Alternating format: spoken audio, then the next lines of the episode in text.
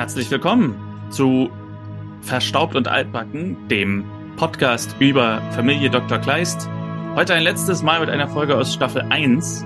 Mein Name ist seit Staffel Anfang Martin Winke.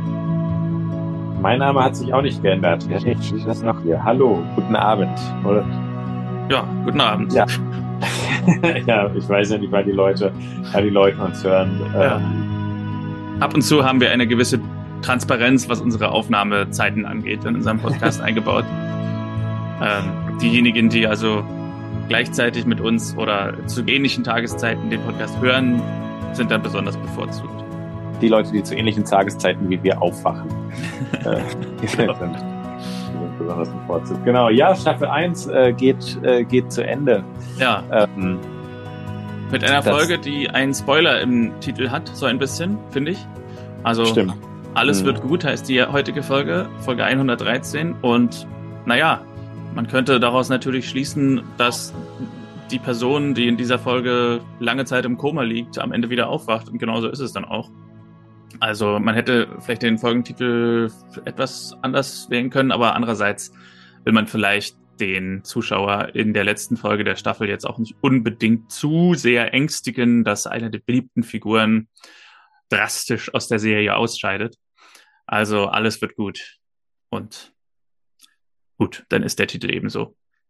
Ja, und ich finde, ähm, dass das ist wirklich ähm, äh, auch insofern gut ist, als dass es naja, ein wirkliches Drama ist. Also ich finde, so existenziell wird es nach dem Tod von äh, Christians erster Frau ja nie wieder. Also es gibt schon öfter so Lebensgefahrmomente, aber dass es sich über so einen langen Zeitraum hält und so eine, so eine solche negativen Emotionen auch im Spiel sind, ähm, normalerweise gibt's ja dann schon noch so einen Ausgleich, wo die dann abends als Familie noch irgendwie zusammen sind oder wo es äh, irgendwie sowas gibt. Aber das ähm, hier geht's ja wirklich schon ziemlich durch. Also auch Christian ist ja auf eine Art durcheinander, wie er es ja auch schon beim, beim, beim Tod seiner ersten, also seiner, seiner Frau am Anfang nicht, nicht war, habe ich das Gefühl.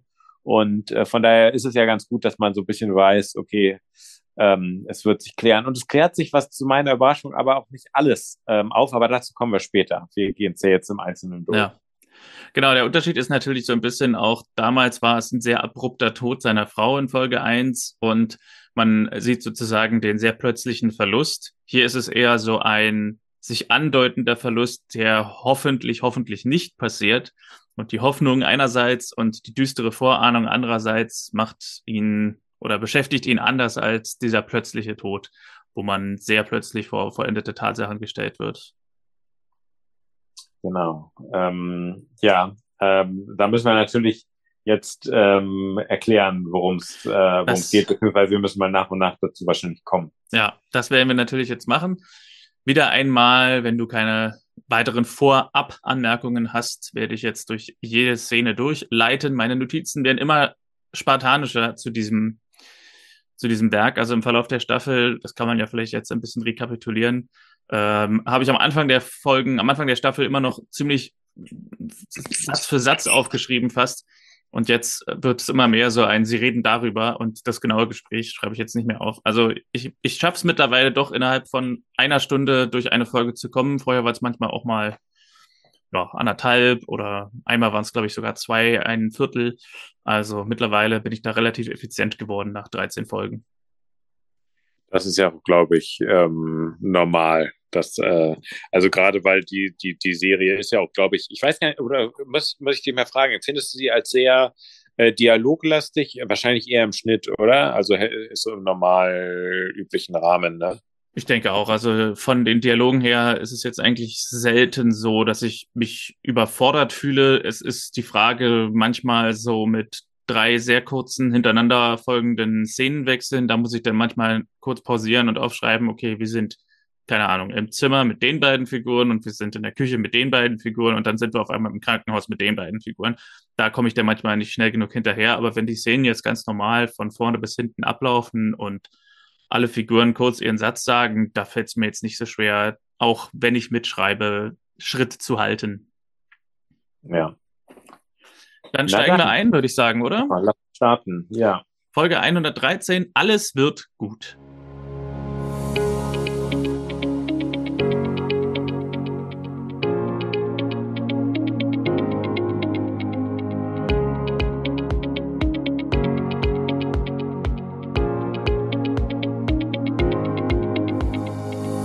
Sehen den Anfang oder das Ende oder wir sind mittendrin im Umzug von Marlene, die ja in der letzten Folge jetzt sich entschlossen hat, zu den Kleists zu ziehen. Zu den Kleists zu ziehen. Und wir sehen einen Auftritt von Gregor tatsächlich, der auch beim Umzug hilft. Ich hatte ja so ein bisschen gedacht in der letzten Folge, dass Lisas Schlussmachen mit ihm abseits der Kamera auch so ein bisschen das Rausschreiben des Schauspielers ist, aber er taucht hier wieder auf. Aber die Beziehung zwischen Lisa und Gregor wurde einfach irgendwie fallen gelassen. Ja, ich war aber auch überrascht, das stimmt. Ähm, zumal er ja hier, aber gut, es, es ist natürlich noch ein Thema. Ähm, ja, ich hätte auch gedacht, dadurch, dass er so nach äh, dieses, er ist jetzt in Berlin und sowas und sie ist extra dahin gefahren, das klingt sehr danach, als ob man die Figur so ja. ähm, rauskriegt und es plausibel macht, dass sie nicht mehr auftaucht. Aber ähm, ja, sie ist doch nochmal da. Genau. Und Lisa hat's eilig, muss zum Bahnhof äh, einen Henry abholen und das ist ein Austauschschüler aus Großbritannien. Und ja, wieder so ein Satz nur für den Zuschauer. Äh, Christian, also Lisa kommt die Treppe runter und Christian macht es zwar scherzhaft, aber dennoch ist es ein reiner Exposition-Satz, sagt zu Lisa, das ist Marlene, sie wohnt jetzt hier. also das ist mittlerweile jedem klar, glaube ich, außer den Leuten, die vielleicht in dieser Folge das erste Mal einschalten. ja, ähm, ja, ist, ist ein bisschen überraschend, dass sie das so. Ähm, also es ist äh, so eine von diesen Sätzen, die, die eigentlich wirklich, ähm, äh, wenn man genau über sie nachdenken würde, einem noch mal so ein bisschen un, äh, un, also absurd erscheinen würden. Ja. Ja. Im Film guckt man ja bei solchen Sachen gerne hinweg. Ja. Oder fällt einem im, im, Film, es gibt überraschend viele Sätze in Filmen, die einem gar nicht so richtig auffallen, so. Ja, das stimmt. Ich, wenn man es nicht genau anguckt. Lisa fährt also zum Bahnhof, beziehungsweise wird von Christian zum Bahnhof gefahren und hat ein Schild gemalt, damit der Austauschschüler Henry sie auch erkennt. Und wer ist der Ausländer in der Szene, Konsti? Äh, Henry. Henry, der einzige Schwarze auf dem Bürgersteig, ja, auf dem Bahnsteig. Ach so, so meinst du ja. fand ich so von der Bildsprache her, fand ich das sehr lustig. Was, ja, wir haben hier eine ganze Stadt voller attraktiver weißer Männer, oder weißer Menschen und äh, wir haben einen Austauschschüler und natürlich dunkelhäutig. ja, stimmt, es wird, es wird schon sehr in die Klischeekiste ähm, gegriffen. Vor allem ähm, fällt auch ein Satz, äh, der ist wahrscheinlich nicht böse gemeint, ähm, aber äh, habe ich mir mal sagen lassen, ist, ist gegenüber Dunkelhäutigen gar nicht so unproblematisch, wenn man so sagt, du sprichst ja so gut Deutsch. Also äh, er ist zwar tatsächlich, äh, wahrscheinlich sagt sie das aufgrund seines Status als Ausländer, als Engländer, aber äh, das ist äh, trotzdem irgendwie, fühlte sich das komisch an, wie sie ihm so sagt, dass, dass er so gut Deutsch spricht.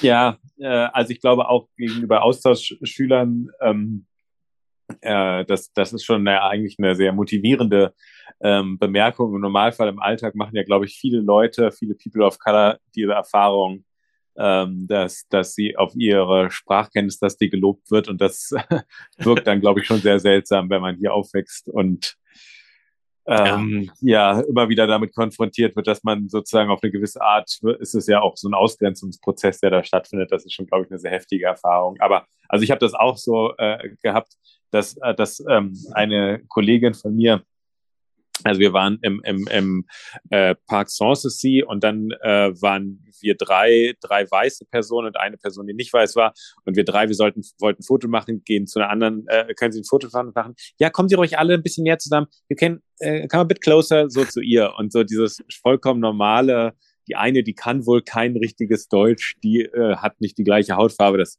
ah, ist schon unangenehm. In dem Fall, äh, mir ist das nicht so krass aufgefallen, weil ich um seinen Status wusste. Ich fand bemerkenswert von Anfang an, von Anfang an seine Outfit. Okay, habe ich jetzt nicht drauf ähm, geachtet. Also er hat doch so ein, so ein Hemd an und ein Jackett, äh, was wirklich so für so einen Schüler äh, sowas von unüblich ist. Also ähm, okay, zu keiner Zeit. Ist so dieses britische Ding mit den äh, Schuluniformen so ein bisschen. Das kann sein, aber auch da, also äh, wer, wer ist denn auf diese, also ja, aber ich meine auch, auch in der Freizeit, also gerade die, die eine Schuluniform haben, ähm, äh, sind ja äh, in der Freizeit dann nochmal so ein bisschen extravaganter meistens unterwegs und, oder ziehen sich auf jeden Fall was anderes an. Ähm, dass jemand da äh, im Hemd rumläuft, halte ich für sehr ungewöhnlich, aber, ähm, aber gut. Tja, ähm, okay. Auf jeden Fall muss man sagen, eine Menge los. Einzug und am gleichen Tag noch ein Austauschschüler ist schon nicht schlecht. Ja. Also, und er erzählt, warum er Deutsch spricht, ist, dass er irgendwelche Wurzeln in Freiburg hat. Und ja, Lisa will ihm direkt die Schule und Eisenach zeigen und sie fährt mit ihm los oder läuft mit ihm los. Schnitt auf Marlene, die ihr Zimmer einrichtet in der Villa der Kleists und Christian bringt einen Blumenstrauß vorbei, wo ich so ein bisschen gedacht habe, okay, ich bin hier gerade dabei, mein Zimmer einzurichten. Ich kann jetzt nicht auch noch irgendwie einen Blumenstrauß gebrauchen, aber sie freut sich trotzdem, meint, die Blumen sind sehr schön. Und die beiden machen die Erfahrung, dass sie in diesem Haus einfach nicht so oft ungestört sind wie vorher, als sie sich bei ihr zu Hause getroffen haben. Denn sie wollen sich eigentlich nur mal einen Moment einen besinnlichen Kuss geben. Aber es kommt Pivi ins Zimmer, braucht Geld fürs Schwimmbad. Es kommt Johannes rein, der auch irgendwas will. Es kommt Inge rein. Also sie werden ständig unterbrochen. Und dann gibt es einen ganz lustigen Moment, wie sie also dann beide abhauen und äh, Christian sagt, wir müssen mal was erledigen und Johannes so eine komische Reaktion zeigt. oh. Was? Nicht. Hast du damit verstanden, was er so ein bisschen an, wollte er damit irgendwas Spezielles andeuten oder so? Also ich hatte so den Eindruck, die Art und Weise, wie Christian und Marlene so körperlich aus dem Zimmer gehen und sagen, wir müssen was erledigen, war für mich eine Sexandeutung, dass sie irgendwo sich einen stillen Ort suchen, um kurz Sex zu haben. Mhm. Und die Reaktion von Johannes würde da ja auch passen. Und als Piwi eben fragt, würde auch dazu passen, dass man es dem achtjährigen Jungen dann nicht gleich sagt, die, die bumsen jetzt. Sondern, äh, ja, dass man es ein bisschen verheimlicht von ihm, aber es war trotzdem irgendwie ein komischer Moment, weil es nicht so ganz ausgesprochen wurde, worum es da geht. Und etwas später sehen wir die beiden ja auch draußen auf der Bank sitzen. Also haben sie entweder dann den Akt vollzogen oder äh, haben statt des Aktes dann doch nur frische Luft gebraucht. Tja, äh, ich habe aber auch so die Szene, als ich die sagte, das, das, das hätte auch theoretisch was sein können, wo der Schauspieler sich so einen Spaß daraus macht und das dann später drin gelassen wird. Ja, ähm, stimmt. Es wirkt nicht eigentlich wie so eine Szene, die man als Drehbuchautor noch so reinhaut.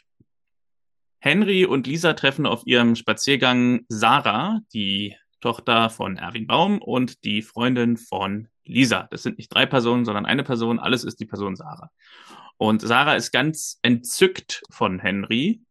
Und Lisa zeigt aber sofort, wer hier die Frau im Hause ist und sagt, ja. Äh, die Freundin schlägt halt eine Menge Aktivitäten vor, die man machen könnte. Ich glaube, Kino oder sonstige Sachen. Und irgendwann unterbricht Lisa ja und sagt, nee, können wir eben nicht machen. Ähm, so, genau. Sonst, äh, so, wir gehen jetzt mal weiter, sonst dreht die noch völlig durch.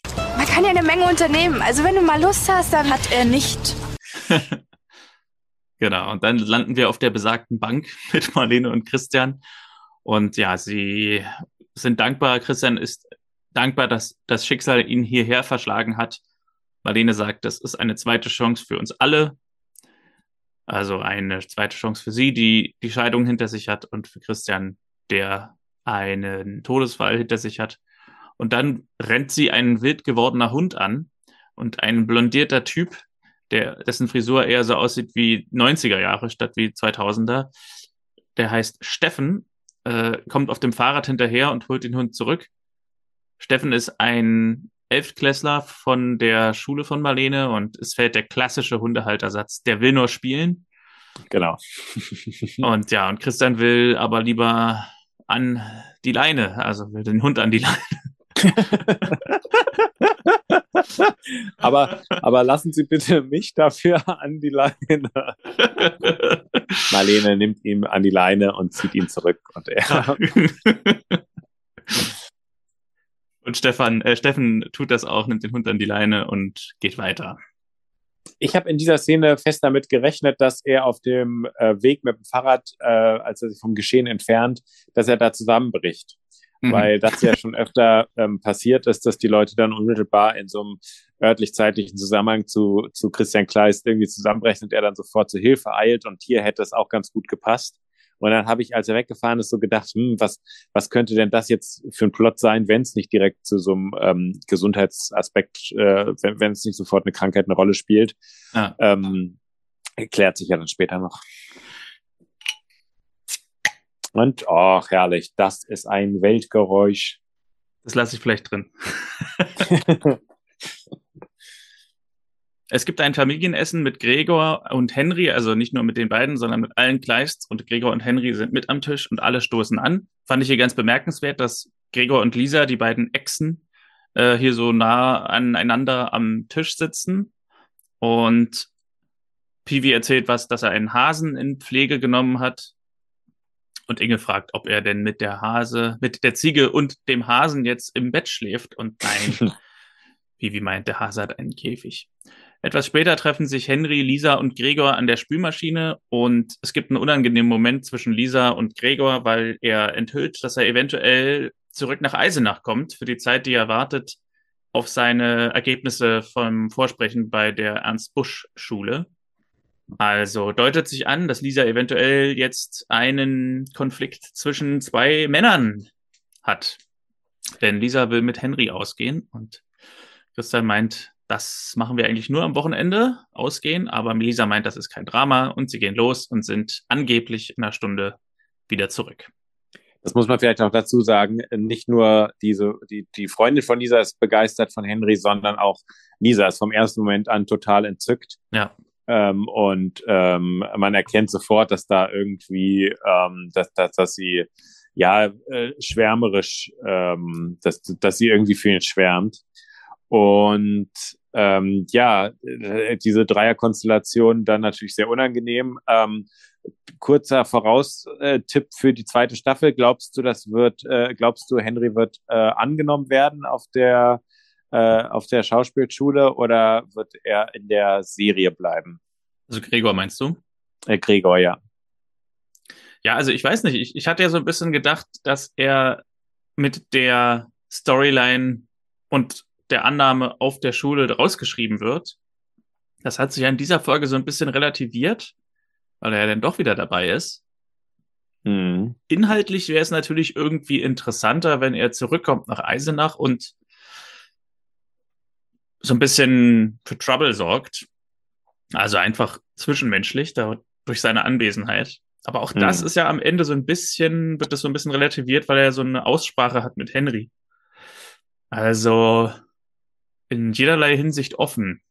Hm, ich finde auch schwer, schwer vorherzusagen. Ich glaube, dass er äh, einmal noch so einen Auftritt hat, aber an sich keine Rolle mehr spielt in der neuen Staffel. Das ist mein Tipp.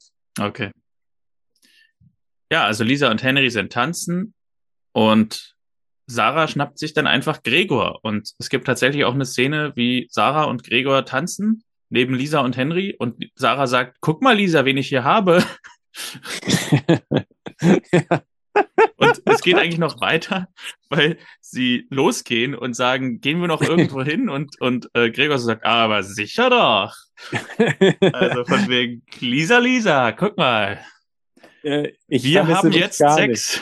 Ja, ich vermisse dich gar nicht und auch schön finde ich schon ja die nächste und sie ist deine beste Freundin.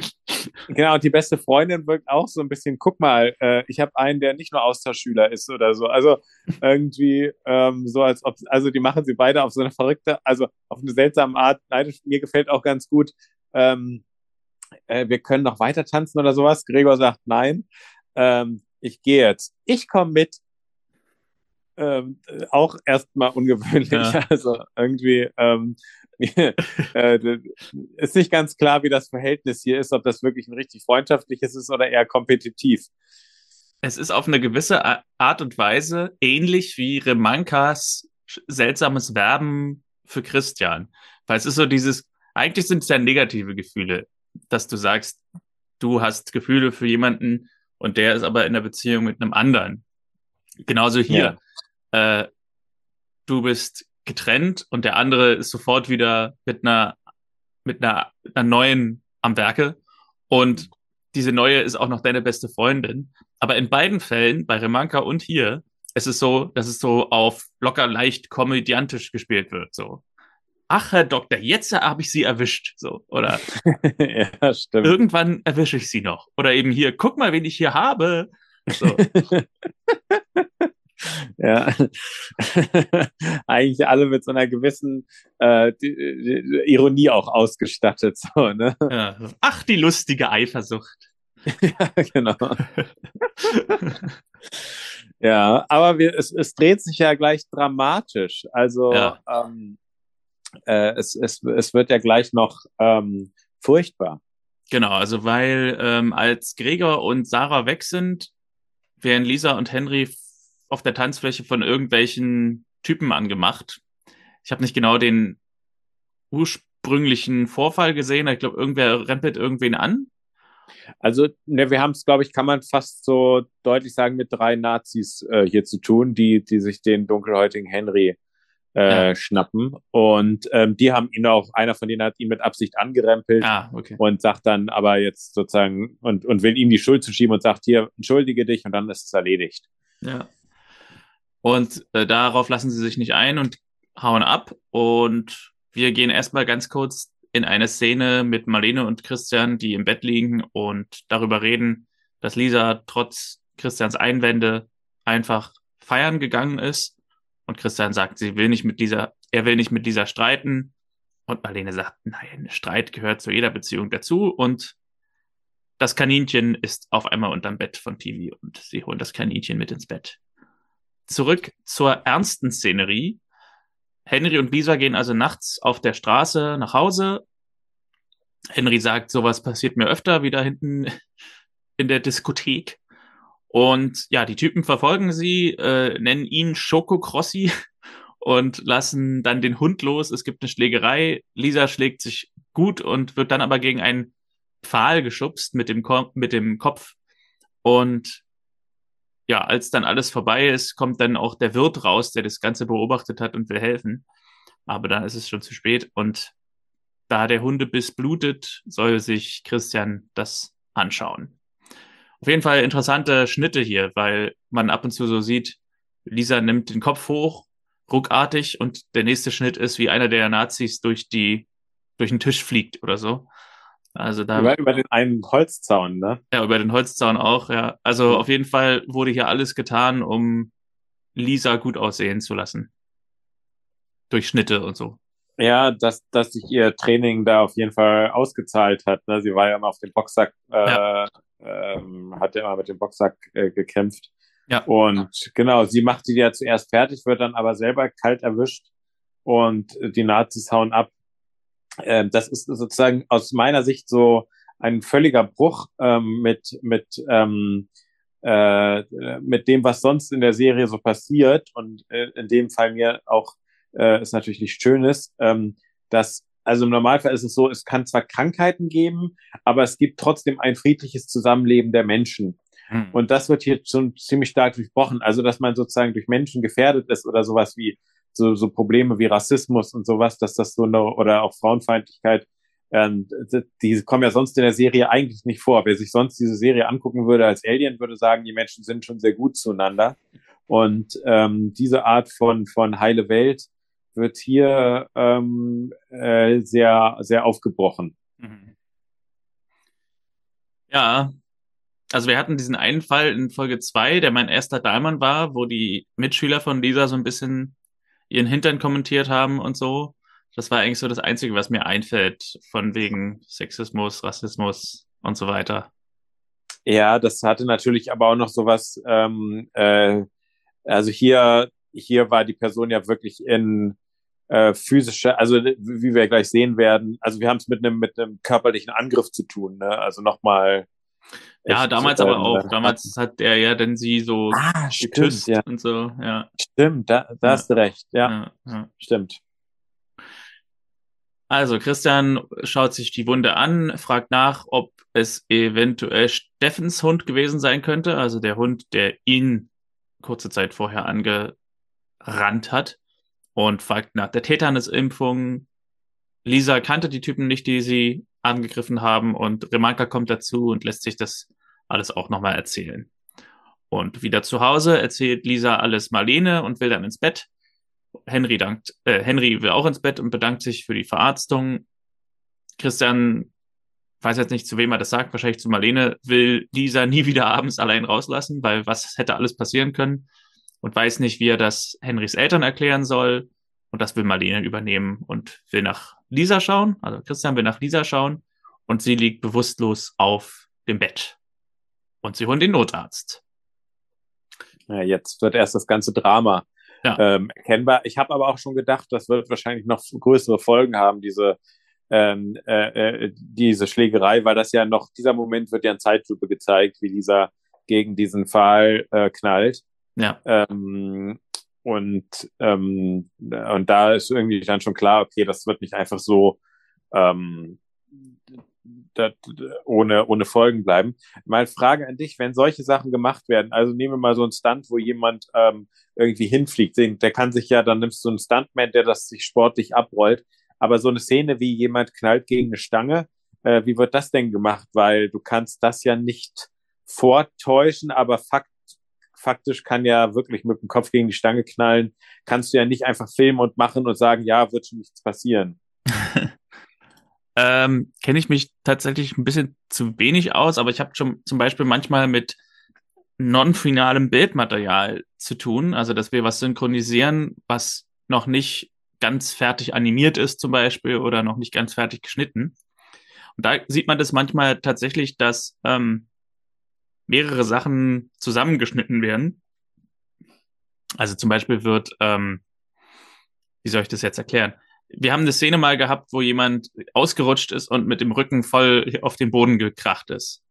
Und mhm. da hat man dann halt in meiner Fassung gesehen, wie er diesen Ausrutscher spielt und wie er dann auf eine Matte fällt, ein anderer die Matte wegzieht und dann schnitt es auf die Szene, wie er am Boden liegt. Und das wird dann am Ende, ich weiß gar nicht, wie das technisch funktioniert, am Ende wird das dann so zusammengefügt, dass es eben so aussieht, dass äh, er dann eben in vollem Lauf oder wie auch immer mit dem Rücken auf den Boden kracht. Aber in Wahrheit ist er eben auf eine Matte gekracht, die aber irgendwie nachträglich dann entfernt werden kann. Okay, gut. So ähnlich wird es wahrscheinlich bei so ja. äh, Dingern auch sein, bei Laternenfallen, Fehlen oder so viel, ja, wird viel gemacht. Ähm, okay.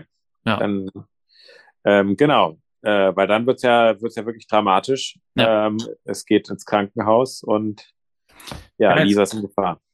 Wir sind also wieder in der Klinik und wieder ist Alexander Höchst als der wiederkehrende Doktor ohne Namen dabei. Und hier bin ich dann tatsächlich ausgestiegen, was diese ganzen Fachbegriffe angeht. Also Schädel, Thorax, epiturale Blutung und so weiter. Da habe ich jetzt nicht so ganz durchgesehen. Auf jeden Fall muss Lisa operiert werden am Schädel und zufällig ist heute Nacht gerade ein Spezialist dafür im Haus, nämlich Dr. Leffler, den wir schon gesehen haben. Das ist derselbe Spezialist, der schon Marlene auf MS untersucht hat, der von Gernot Endemann gespielte Arzt, der auch, glaube ich, in der anderen Folge keinen Namen hatte, also Dr. Leffler. Und es gibt einen kleinen Zeitsprung und wir sind nach der Operation. Der Hirndruck ist gefallen, die Blutung ließ sich entfernen. Ich habe nicht genau das Verb verstanden. Auf jeden Fall ist die Blutung gestoppt und Christian will zu dieser ins Zimmer schauen, die immer noch im Koma liegt. Das ähm, äh, ist aber insofern auch, weil du sagst, da bist du nicht ganz hinterher. Das ähm, sind, glaube ich, für Schauspieler doch sehr schwere Texte, oder? Also gerade so diese medizinischen Fachtexte müssen ja. immer sehr flüssig daherkommen. Ich glaube, die bedürfen schon einer längeren Übung, nehme ich jetzt mal an. Naja, klar, das ist ja wieder das Argument, was ich gesagt habe, mit Arzt, Arztrollen sind relativ schwer, weil du hast im Grunde mhm. keine Ahnung, was du da redest, aber es muss so klingen, als wenn es für dich das Normalste der Welt ist. So. Ja. ja, schon äh, komplizierter, als ich am Anfang so dachte. Ja. ja. Wir sind in der Kleistküche, die versammelte Mannschaft ist an Bord und Christian kommt rein und gibt ein Status-Update zu Lisa, dass sie noch bewusstlos ist, aber bald aufwachen wird. Und Henry gibt sich die Schuld, aber Christian meint, nein, du bist ein gern gesehener Gast, wir freuen uns, wenn du bleibst. Und ja, Piwi hat so einen komischen Satz hier, wir sind hier echt nicht alle so. und Christian meint, Besuche sind erst morgen möglich. Remanka tri trifft am nächsten Tag Christian auf der Straße, lässt sich updaten und sagt ihm, die Fahndung läuft. Alle registrierten Hundehalter werden überprüft. Und Christian fragt nochmal explizit nach Steffen Wagner, aber der hat ein Alibi. Und daraufhin fährt Christian zur Klinik, wo er schon Piwi trifft, der schon da ist. Er wollte Lisa, Lisa sehen und hat Angst, dass sie stirbt. Und Christian verspricht ihm, dass sie nicht stirbt. Sie gehen rein und zum fünften Mal sehen wir dasselbe Klinikzimmer, dasselbe Set. Also 13 Folgen, in fünf Folgen davon ist dasselbe Klinikzimmer eingesetzt worden. Ja, also Pivi und Christian besuchen Lisa, sie ist bewusstlos. Und ich glaube, da gibt es noch irgendeinen Dialog, aber den habe ich hier nicht notiert. Ich glaube, dass dass, dass ähm, äh, Pivi, also was, was interessant ist, ist, wenn sie, also es geht ja darum, dass, dass sie sagen, okay, vielleicht nimmt sie es irgendwie unbewusst, unterbewusst doch wahr, ähm, was da so ähm, äh, passiert. Aber viele arbeiten sozusagen, also er arbeitet viel mit materiellen Zuwendungen. Also er sagt hier, du kriegst meine ah, ja weiß nicht genau, Eminem ja, CD oder irgendwie sowas. Ja, ja, genau. Kassette, hm. genau. Und später finde ich interessant, dass, ähm, dass die Freundin von Lisa, äh, Sarah, ähm, dass, dass die später eher mit Druck arbeitet. Sag mal, du kannst das doch jetzt nicht machen, so kurz vor der Zeugnisvergabe. Und äh, wie soll ich denn bla bla? ähm, äh, äh, vielleicht äh, auch auf ironische Art, aber irgendwie auch ganz lustig. Ähm, ja.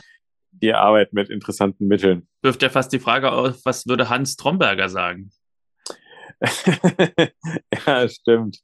Äh, das geht nicht, Lisa. Du hast Prüfung. Du hast, genau, du hast Prüfung. Oder ähm, äh, ist, äh, war das auch Herr Tromberger oder war das der Bürgermeister, der dann sagte, äh, du wirst doch jetzt nicht zusammenbrechen. Ach ja, genau, ähm, das war der Bürgermeister, glaube ich. Nach, du genau. wirst doch jetzt nicht schlapp machen. Du wirst jetzt nicht schlapp machen, genau. Also, äh, wer weiß, gut, dass nicht, dass manche Leute nicht da waren. Ja, genau. Inge und Johannes sind in der Küche, die Sorge ist groß und Johannes sagt, er war lange allein und jetzt sind wir eine Familie und Inge hat zu viel eingekauft, stellt sie fest, wer soll denn das alles essen? Und Johannes stellt fest, dass das auch eine Art ist, sich abzudenken, aber er ist froh, dass sie da ist und sie ist froh, dass er das sagt. Ja, also da haben wir jetzt mit dem klassischen Motiv, dass sozusagen die Leute enger zusammenrücken, sobald es in der Familie ein äußeres Problem gibt. Ne? Das erkennt man hier ganz gut. Ja.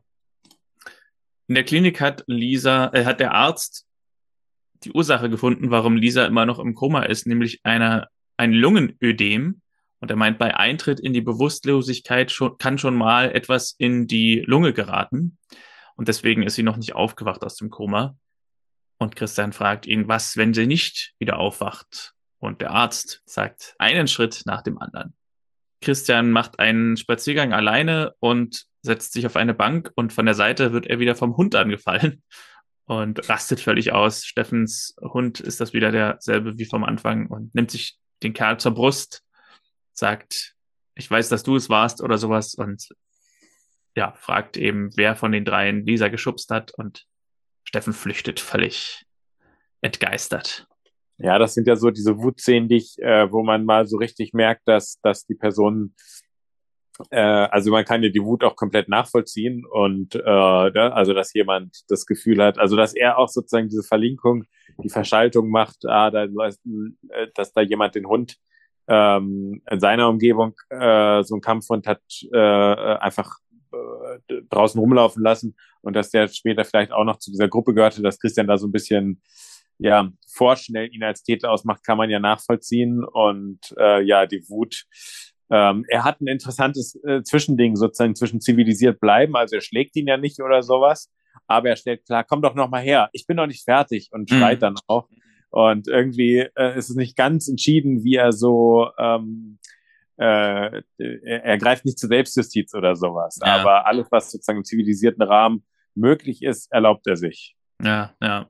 Wir sind im Krankenhauszimmer. Als nächstes Inge, Marlene, Henry, Johannes und Gregor besuchen Lisa. Und Gregor fragt, warum Henry sie nicht verteidigt hat. Und Henry rennt raus, Marlene geht hinterher, Marlene und Henry sind dann nach draußen vor dem Krankenhaus und Henry macht sich Vorwürfe, meint, Gregor hat ja irgendwie recht, aber Marlene geht dagegen und Sarah kommt dazu und möchte auch irgendwas machen.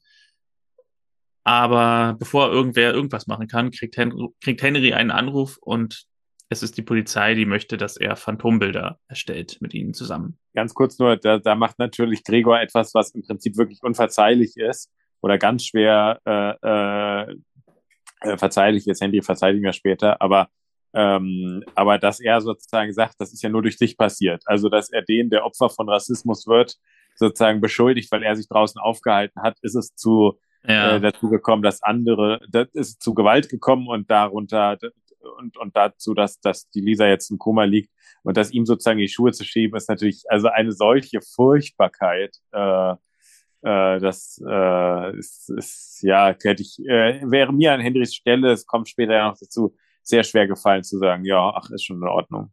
Wir hatten ja auch, wir hatten auch ein bisschen darüber äh, geredet, oder eigentlich nur ganz kurz, dass irgendwie aus der Storyline am Anfang so Rassismus, der Schwarze wird auf der Straße verprügelt, dann die Story wird, eine, eine, eine Weiße liegt im Koma. So, dass diese Rassismus-Story eigentlich gar nicht mehr so eine Rolle spielt später. Ja, stimmt. Ja. Ja, es war. Gibt eine ganz kurze Szene, wie Christian seinen alten Züricher Kollegen Robert Schirrer anruft. Und dann sind Marlene und Inge auf der Straße. Auch das ist wieder eine sehr kurze Szene. Marlene sagt, sie kommt nicht mehr so richtig an Christian ran. Er macht völlig zu. Dann kurze Szene, wie Henry die Phantombeschreibung abgibt und anhand der Beschreibung Phantombilder erstellt werden. Und dann kommt Marlene nach Hause, hört Christian mit Schirrer telefonieren und Schirrer sagt am Telefon, das hören wir, er hat einen Kongress und kann über Eisenach fahren und dann können wir über alles reden.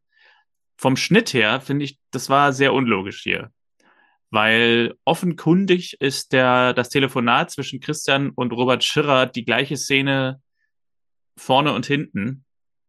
Also das heißt, diese kurze Szene, die wir sehen, wo er den Pro Professor anruft, ist dieselbe wie am Ende, als Marlene kommt und ihn dabei belauscht. Aber dazwischen ist noch diese Szene geschnitten mit Marlene und Inge auf der Straße. Also, außer wenn Christian zwei Stunden mit Schirra telefoniert hat, passt für mich hier mhm. irgendwie die Zeitachse nicht so ganz. Ja, ja, ja, stimmt. Ähm, äh, kann ich nachvollziehen, dass es jetzt ein Zwei-Stunden-Telefonat ist, erscheint aufgrund der Ungeduld von Christian auch eher unwahrscheinlich. Ne? Und vor allem, weil Schirrer sagt, dass er ja vorbeikommt, dann können wir über alles reden. Also. ja, stimmt. Ja, die Phantombilder sind fertig. Sarah erkennt niemanden auf den Bildern, aber will die Bilder gerne an Kneipen verteilen, überall. Und Remanka sagt ihr, das sollen sie gerne der Polizei überlassen ein, ein süß naiver Vorschlag von der, von der, von der Sarah, so dass man dachte, ja, wir helfen mit bei der Täteraufklärung. Also das hatte dann ein bisschen was von, ich weiß nicht, welche, was, was, was gibt's noch für so kleine Detektivserien? Ja, TKKG oder so. Ja, genau. Sind die, sind die drei Freunde eigentlich ähm, Nee, wie heißen die? Nicht die drei Freunde. Fünf Freunde. Äh, fünf Freunde, nee, die drei Fragezeichen meine ich. Drei Fragezeichen, ja. Die drei Fragezeichen, sind die, ähm, äh, sind die eigentlich auch so eine Krimi-Aufklärung, oder? Ja, ja, sind auch so okay. Detektive, ja. Okay, ja, das hätte in dem Fall so ein bisschen gepasst, dass die da, ähm, äh, äh, dass die das machen. Das stimmt. Ähm, dass sie da jetzt loslegen. Aber äh, ja, ich stelle mir ja so eine ähm, Beschreibung von, von, von so einem äh, Täterbild wahnsinnig schwer vor. Also selbst wenn man jetzt aus deinem Gesicht meins machen müsste oder so und dann so, ah, die Augen weiter zusammen. Ich könnte nur die Haare, die Frisur und die Haarfarbe so ganz gut bestimmen, glaube ich, und ob das Gesicht jetzt so ein bisschen dicklicher ist oder nicht. Aber sonst äh, finde ich sowas wahnsinnig schwer. So, ah, ja. ah, die Lippen sind etwas schmaler gewesen. Ja. Also, ja. Es gibt ja auch irgendwie Leute, die können sich Namen gut merken. Es gibt Leute, die können sich Gesichter gut merken und das jeweils andere fällt ihnen meistens schwer. Ich gehöre ja eher zu denen, die sich sehr gut Namen merken können, aber Gesichter nicht sehr gut. Äh, kenne aber auch Leute, die sich sehr gut Gesichter merken können, aber Namen überhaupt nicht. Also. ja. Marlene geht zu Pivi ins Zimmer und Pivi ist sehr traurig. Er sagt, es war das erste Mal wieder alles gut. Wir waren wieder eine Familie seit dem Unfall der Mutter und jetzt ist alles wieder kaputt gegangen. Äh, damals nach dem Unfall wirkte es wie ein Traum und irgendwann wacht man auf und alles ist wieder wie vorher, aber das passierte irgendwie nie. Und Marlene verspricht, diesmal wird alles gut. Und Pivi fragt sie, kannst du wenigstens bei uns bleiben? Und sie sagt ja. Wieder finde ich eine sehr gute Performance von David Bode. Also mhm. für ein Kind ja, wirklich kleine, erstaunlich gut ja, der kleine, ähm, äh, der kleine Star sozusagen für uns in der, in der Staffel 1, weil er auch hier wirklich eine ähm, traurige, aber sehr zutreffende Beobachtung macht, dass er feststellt, plötzlich ist es wieder sozusagen auch nach so, nach so, wie sagt man, ähm, äh, klassischen Standards sozusagen, so die Familie, die, wo, wo es jetzt äh, alle klassischen Figuren sind wieder da. Also jetzt ist der, hat der Vater wieder eine Liebe gefunden und ähm, da haben sie sich mal kurz so äh, jetzt alle gefunden sind, alle unter einem Dach und ähm, ja, schon droht der nächste Todesfall. Ja. Und dass das für ihn natürlich ein wirkliches Drama ist und wie er das beschreiben kann, das äh, kann einem auch schon, also tut, hat mir schon sehr, sehr äh, leid getan da in der, in der Szene. Ja, genau. Und äh, eben auch, wenn man so vergleicht, also ich will jetzt nicht zu sehr wieder auf, auf, auf ihm rumhacken, aber wenn man vergleicht mit Martin Göres, der mhm. eben wirklich seinen Text immer sehr, ja, sehr hölzern irgendwie da ja, runterbetet und eben David Bode, der den Text irgendwie zu leben scheint, es ist schon, sind da schon Welten dazwischen, finde ich. Ja, okay, ja. Aber du sagtest, der Martin Göres hat ja auch später noch Karriere gemacht, ne? Ja, also so ähnlich wie Marie Seiser auch. Also Marie Seiser ist ja zu diesem Zeitpunkt hier noch eine wirklich eine, ich sag mal, Kinderdarstellerin, auch wenn sie jetzt nicht mehr ganz ein Kind ist. Sie hat dann später noch eine richtige Schauspielausbildung gemacht und äh, hat dann auch Theater gespielt. Ähm, ich weiß nicht genau, wie es mit Martin Göres ist, habe ich jetzt nicht ganz genau nachgeschlagen, aber, aber der hat auf jeden Fall mittlerweile, glaube ich, auch ist in den USA, hat irgendwelche Seminare gemacht oder so, also das ist jetzt Halbwissen, aber äh, der scheint einigermaßen erfolgreich zu sein, zumindest was man so online findet. Ähm, kann natürlich sein, dass er dann auch so ähnlich wie Marie Seiser, also Marie Seiser ist Lisa, ähm, noch mal hinterher gesagt hat, okay, ich habe zwar irgendwie jetzt schon was gemacht in meinem Leben, gedreht und Hauptrollen gespielt, aber ich mache trotzdem noch mal die Ausbildung. Das schadet in den meisten Fällen nicht. Also äh, wir hatten das im Synchron auch ein paar Mal oder auch öfter, dass eben so Kindersprecher, die seit Kindesbeinen an synchronisieren, dann irgendwann doch noch mal sich entscheiden, eine richtige Schauspielausbildung zu machen. Das gibt denen dann oft noch mal wirklich noch einen richtigen Feinschliff. Ähm, und ist auf jeden Fall von Vorteil. Hm, okay. Ähm, und bei David Bode, was ist es dem geworden? Das habe ich lustigerweise noch nie nachgeguckt, aber ich werde es als Hausaufgabe zur nächsten Folge tun. genau, das wäre dann interessant, ähm, ja. ja. was, wie er sich entwickelt hat. Ja, ja ähm, aber genau, zurück zur Serie. Ähm, genau. Er ähm, äh, spielt hier glaubwürdig den, den äh, ja, entsetzten und traurigen. Und auch traurigen schön Tode. im Verbund mit ähm, Christina Plate, finde ich. Die haben da gut harmoniert. Ja, gute Chemie, das stimmt. Christian holt Professor Schirrer vom Bahnhof ab. Sie trinken ein Bier in der Bahnhofskneipe. Das fand ich sehr sympathisch. Und Schirrer sagt Christian, für Lisa wird alles getan. Sie ist in sehr guten Händen. Fachleute kümmern sich um sie. Christian entgegnet, jeder hatte seine eigene Theorie und geholfen hat nichts.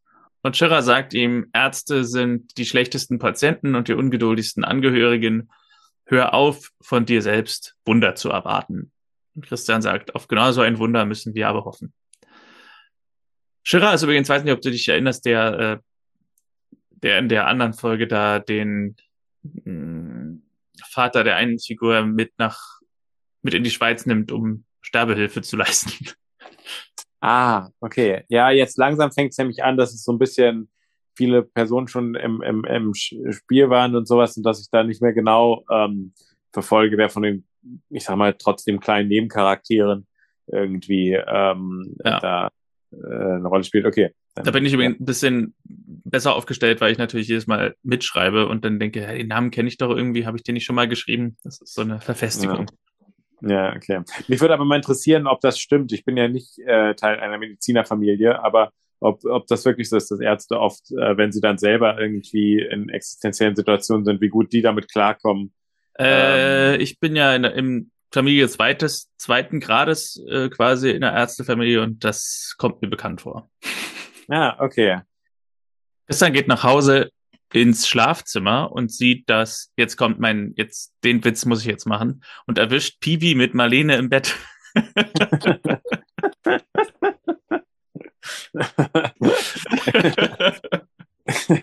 da, vielleicht zieht sich das Motiv noch ein bisschen durch. Vielleicht wird es noch ein paar Mal öfter passieren.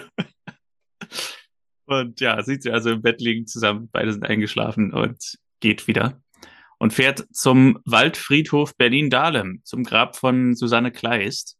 Und Johannes beobachtet ihn dabei und folgt ihm. Eine dreieinhalb Stunden Autofahrt habe ich mal gegoogelt, von Eisenach zum Berlin, zum Waldfriedhof Berlin-Dahlem. Und wenn ich mir so vorstelle, du fährst jetzt los oder du siehst deinen Neffen losfahren und sagst dir, ich fahre ihm hinterher. Also es sind quasi zwei Menschen, die hintereinander dreieinhalb Stunden allein im Auto fahren. So. Also der eine fährt nach Dahlem und der andere folgt ihm. Aber beide sind dreieinhalb Stunden mit einem Auto unterwegs. Also mit jeweils einem. Skurrile ja. Situation irgendwie. ja, ähm, äh, dass, dass, dass der, dass Christian ihn auch nicht bemerkt, äh, ob, äh, obwohl er dann irgendwie das Auto kennen muss oder ähm, oder so. Das ist schon sehr. Ich finde es auch krass, dass sozusagen, wenn man noch überlegt, was Piwi am Vortag sagt, ähm, äh, so von wegen jetzt äh, so das Gefühl, sozusagen die Familie bricht auseinander und plötzlich beschließt Christian auf eigene Faust wohin zu fahren und keiner weiß davon und das ist mhm. sehr weit weg. Ähm, also das muss ja, also da ist ja schon, ich sag mal, das ist so eine Szene, aus der man auch gut herausinterpretieren könnte, ähm, äh, dass sie eigentlich so ein bisschen was Traummäßiges hat. Also als mhm. ob das so ein bisschen in Christians Traumvorstellung passiert ist. Ähm, weil das wirklich eine extrem lange Reise ist. Aber ähm, genau, äh, Johannes ist ja dann äh, da und Christian scheint ja auch nicht sonderlich überrascht zu sein, sondern äh, er spricht ja, ja zum, zum Grab da von Susanne und sagt, ja. äh, dass er nicht weiter weiß, wenn, wenn Lisa jetzt stirbt. Und dann sagt Johannes, äh, spricht ihn ja kurz an und er äh, begibt sich sofort sozusagen in seine Arme und sagt nicht, was, du bist mir die ganze Zeit hinterhergefahren. Also ähm, ja. äh, schon eine, eine unübliche Szene. Ähm, genau, dann sprechen die beiden miteinander das Gespräch, das jetzt kommt, ist ja sehr, sehr wichtig. Also Christian am Grabstein sagt er, er dachte, es ist besser aus Berlin wegzugehen, wo den Kindern nichts passieren kann. Und jetzt ist Lisa im Krankenhaus und er weiß nicht, was er machen soll. Und Johannes findet dann Christian, wie du gesagt hast, und sie gehen beide vom Friedhof weg. Äh, interessanter Nebenaspekt noch, der Grabstein fand ich den sehr schlicht. Also einfach nur ein schwarzer Grabstein mit Schrift in Memoriam Susanne Kleist, ohne Datum oder irgendwas. ja, stimmt. Und bevor es mit Christian und Johannes weitergeht, sehen wir eine kurze Szene mit Inge, wo sie den Anruf kriegt, dass alles okay ist, dass er in Berlin ist und ja, Marlene ist auch in der Szene. Inge sagt, Christian wollte dich bestimmt nicht verletzen, er liebt dich, er braucht dich. Marlene sagt, es tut aber weh. Was ich jetzt erst eigentlich kapiere beim Recap, weil ja, er ist einfach auf eigene Faust abgehauen, hat keinem gesagt, wo er ist. Das ist eine lange Reise, was ich ja sogar gegoogelt habe. Und ähm, er ist also einfach irgendwie auf eigene Faust für mindestens einen halben Tag einfach mal verschwunden. Und wahrscheinlich hat er auch irgendwelche. Er hat ja ein Handy, was, äh, was viele Anrufe empfängt, aber wahrscheinlich hat er in dem Fall dann doch mal ausgemacht. Und ja, Marlene ist verletzt, dass er einfach abtaucht. Ja, also in dem Fall, ich glaube, ich wäre jetzt als Partner, Partnerin da nicht, nicht, nicht verletzt, vielleicht nicht, sondern besorgt, eher wütend, ne? äh, besorgt und wütend dann, genau, dass jemand, da, weil natürlich können sich das nicht alle jetzt erlauben. Also Piwi kann auch nicht einfach abhauen und äh, ja. äh, deswegen, äh, da ist er schon sehr, also da, man, sagen wir es mal so, man muss es ja auch immer wirklich verständnisvoller sehen, da ist er schon sehr, er ist einfach völlig durch den Wind. Ja, Zurück zu Christian und Johannes. Die haben sich in eine Kneipe gesetzt in Berlin und trinken ein Bier. Und Christian erzählt, dass er Steffen fast verprügelt hätte, den Hundebesitzer. Johannes meint, er hat allerdings ein Alibi. Er war nachts auf dem Hundetrainingsplatz, weil sein Hund Angst im Dunkeln hat und das will er ihm abtrainieren. Und dann richtet Johannes Christian auf mit den Worten, hör auf zu jammern, deine Tochter braucht dich. Klingt jetzt vielleicht ein bisschen drastisch, aber äh, hatte schon was. Also genau, er kündigt ja auch selber an. Er sagt, du, das ja. klingt jetzt alles hart, aber ja. ich sag dir mal was. Ähm, ähm, ja, ja, kann man drüber streiten, ob das jetzt alles so richtig ist, aber genau, es ist auf jeden Fall nicht ganz falsch. Ja. Und sie machen sich vermutlich in getrennten Autos auf den Weg zurück nach Eisenach. ja, stimmt. Dann können sie ja gar nicht ja, zusammen zurückfahren. Und kommt Christian kommt in das Krankenzimmer von Lisa, wo Marlene gerade Lisa vorliest und entschuldigt sich bei Marlene. Er dachte, er ist mit seinen Sorgen allein. Marlene sagt ihm, Piwi ist hoffnungslos und hat Angst. Und Christian will nicht tatenlos da sitzen, er möchte was machen, für sie, für sie da sein. Und Marlene will ihm dabei helfen. Äh, der Entschluss steht fest, die Praxis für eine Weile zu schließen. Und was danach kommt, werden sie sehen. Und wir sehen danach, wie Marlene und Christian das ganze Zimmer mit Kuscheltieren und Kindersachen aus Lisas Zimmer wahrscheinlich dekorieren und ja, für sie so heimelig wie möglich machen, vermute ich. Gregor sieht sich die Phantombilder an, die fertig sind, aber hat keinen von denen jemals vorher gesehen. Remanka fragt noch mal etwas genauer nach, aber hat er wirklich keine Ahnung. Und sie fragt danach, wo Sarah ist. Und Gregor meint, wahrscheinlich ist sie bei Lisa. Auf dem Krankenhausflur sehen wir Christian, der von einem Assistenzarzt gesagt kriegt, der, er soll sich bei der Klinikleitung melden. Und bei der Klinikleitung wird er darauf hingewiesen, dass es strenge Hygienevorschriften gibt und dass die Gegenstände im Zimmer von Lisa verschwinden müssen. Christian meint, das Zimmer bleibt so, wie es ist. Und ein wunderbares, ein wunderbarer Irrtum hier auf meinem, auf meinen Notizen. Ähm, ich habe hier geschrieben Klinikleiter Wunderstein und wollte jetzt gerade sagen, sein Name ist Wunderstein, aber der Klinikleiter erzählt, dass einige Patienten Wundersteine und Tarotkarten auslegen wollen. Also, das wäre auch ein schöner Name. Klinikleiter Wunderstein, das hat einen gewissen Jambus. So. Ja, stimmt. Ja. stimmt. Äh, ich habe mich gefragt, ob das wirklich ein Konflikt ist, den es in Krankenhäusern gibt, weil man kann sich das ja durchaus vorstellen, dass Angehörige irgendwie was bringen wollen und ob es da wirklich so ähm, Vorschriften gibt. Ähm, also wir haben das tatsächlich auch besprochen. Äh, ich ich, ich, ich rede erstmal kurz den, den Satz zu Ende. Also der Klinikleiter Wunderstein sagt, ähm, wenn er das zulässt, dass Leute einfach hier das Zimmer privat dekorieren, dann kommen als nächstes irgendwelche Leute und wollen ihren Hund mitbringen, weil es äh, angeblich der Patientin hilft. Christian soll jetzt bitte einfach den Kollegen vertrauen. Die OP ist total unkompliziert verlaufen. Und Christian ist aber fest entschlossen, dass die Sachen alle bleiben und meint, der Klinikleiter kann nicht nachempfinden, was er durchmacht. Und ja, also bei uns war es halt tatsächlich so äh, Anfang des Jahres, dass tatsächlich auch ähm, ermutigt wurde, dass man private Gegenstände bringt. Und ich denke mal, es hört dann irgendwo auf bei, so was er sagt, so Wundersteine, buddhistische Mönch, also Mönchssymbole, so kleine Buddhas oder so. Aber selbst das, also könnte ich mir vorstellen, wenn es irgendwie hilft, warum soll man es nicht machen, solange keiner irgendwie einen Schrein aufbaut.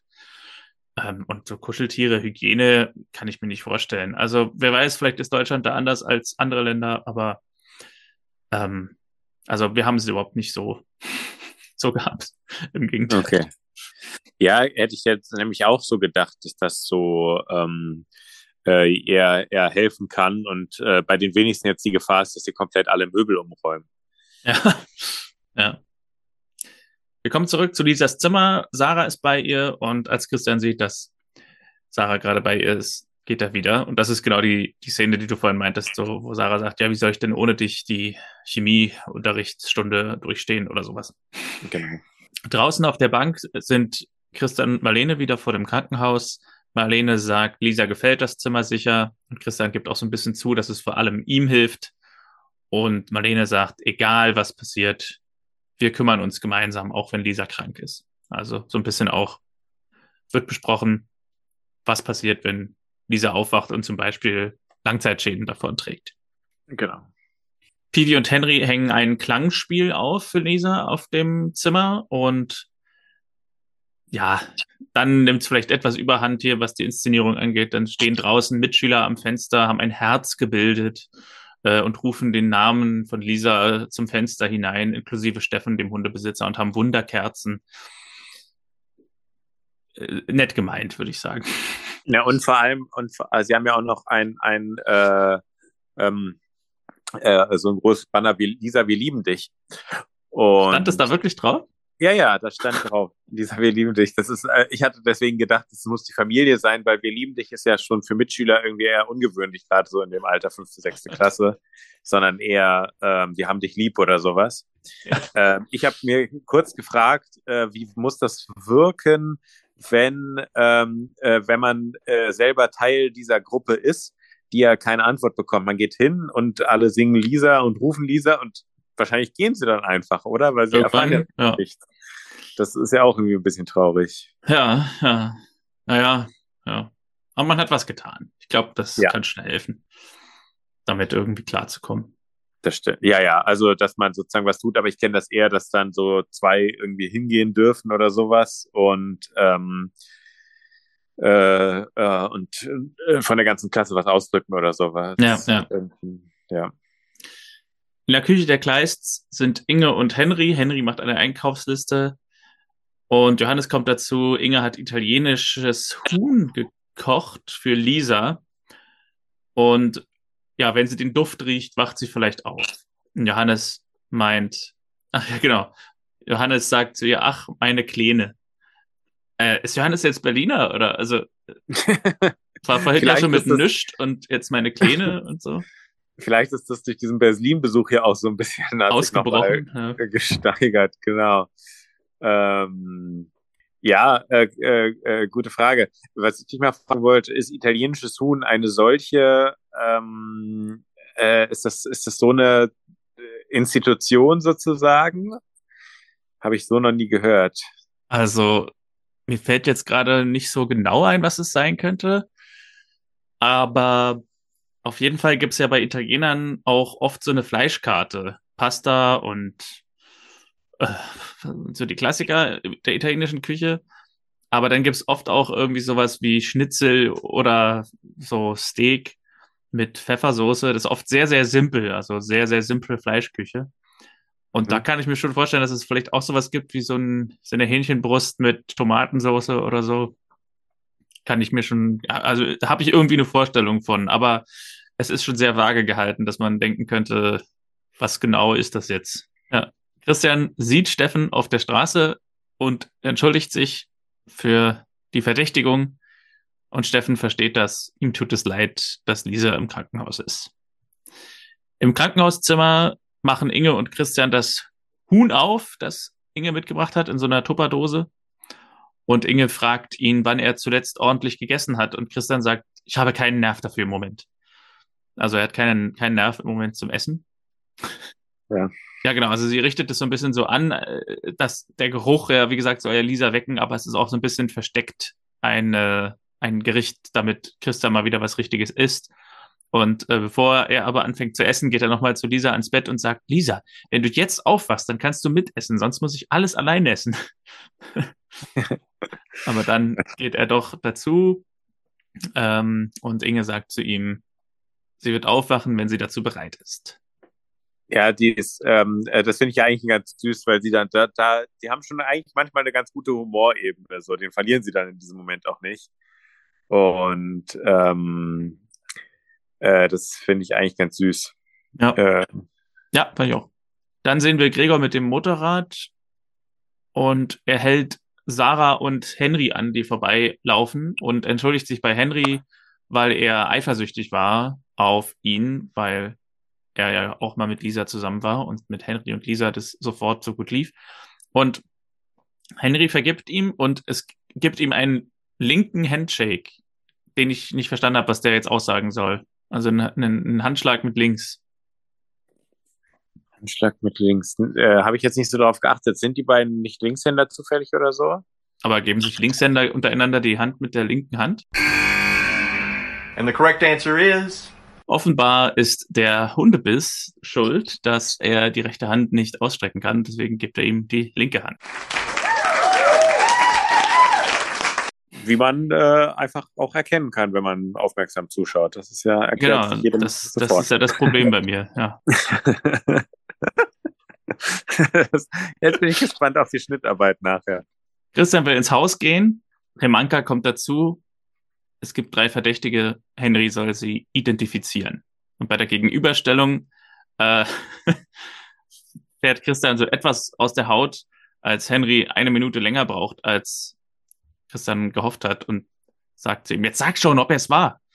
Und der Polizist sagt ihm, bitte, äh, wenn Sie den, wenn Sie Henry unter Druck setzen, dann müssen Sie draußen warten. Und Henry sagt, er erkennt ihn wieder, denjenigen, der bei der Remanka im Verhörzimmer sitzt.